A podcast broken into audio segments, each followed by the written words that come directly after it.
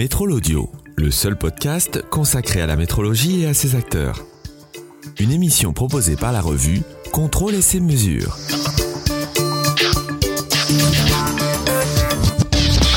Dans cet épisode, nous faisons un détour par les contrôles et les essais non destructifs en partant à la rencontre de Jean-François R, chef d'entreprise chez Omexom Engineering Services, son seul client, EDF.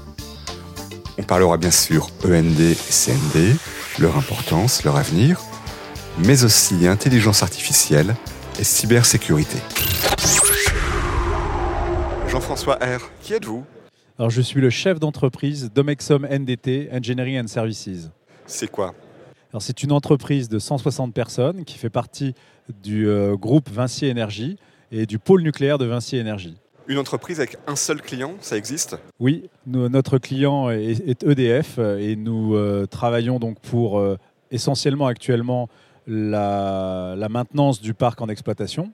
Demain, bien sûr, nous travaillerons sur les nouveaux réacteurs en, construction, les EPR2. Mais voilà, nous travaillons sur les 56 tranches, bientôt 57, du parc nucléaire français. Et euh, aussi peut-être aussi euh, les, les tranches euh, à l'étranger, tranches d'EDF à l'étranger, Hinkley Point par exemple. Quels sont les enjeux du secteur? Alors pour nous, en effet, les enjeux, c'est d'accompagner EDF dans l'enjeu de la prolongation de la durée de vie des tranches existantes. Et vous faites comment?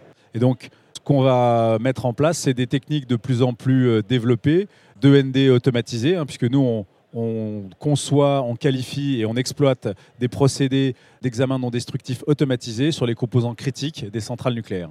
Automatisé parce que c'est plus rapide ou parce qu'il n'y a plus les compétences? Non, automatisé tout simplement parce que là où on travaille, on, on ne peut pas y laisser un être humain où l'être humain n'y a pas accès. Ce sont des zones euh, confinées ou très radioactives. Donc c'est forcément automatisé, robotisé.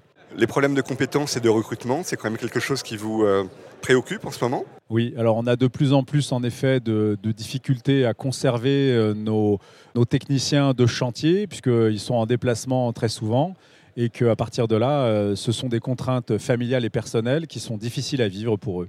Vous êtes présent sur le salon WNE, pour quelle raison? Le pôle nucléaire de Vinci Énergie, à travers le, le salon du WNE, montre ses compétences dans tous les domaines, que ce soit en effet le contrôle non destructif, mais aussi l'électricité contrôle commande, la mécanique, la ventilation et les projets d'ensemble qui nous permettent de couvrir à peu près tout le scope de ce que les exploitants d'INB, d'installations nucléaires de base en France, peuvent avoir besoin.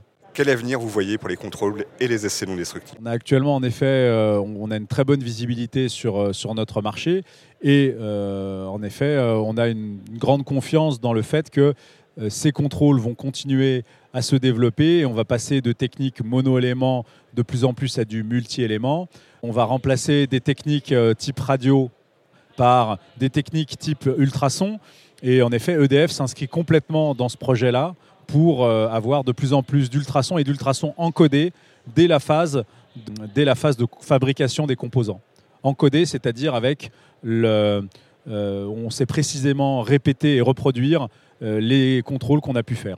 Il y a deux enjeux aujourd'hui qui euh, mobilisent un peu l'industrie, c'est euh, l'intelligence artificielle, la cybersécurité. Ça vous parle aussi? Oui, tout à fait.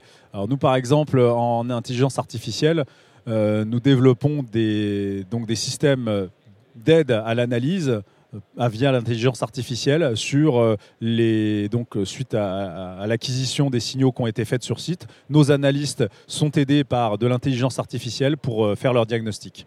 Et la Et cybersécurité la cybersécurité, en effet, euh, c'est les plateformes d'intelligence artificielle qu'on utilise euh, seront des plateformes souveraines. On ne peut pas se permettre d'avoir des plateformes qui dépendent de, euh, j'allais dire, de ChatGPT ou d'un ou d'un Google.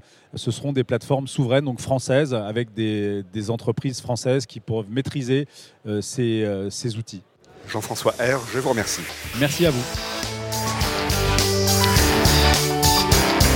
Vous venez d'écouter Métrol Audio, le seul podcast consacré à la métrologie et à ses acteurs, par la revue Contrôle et ses mesures.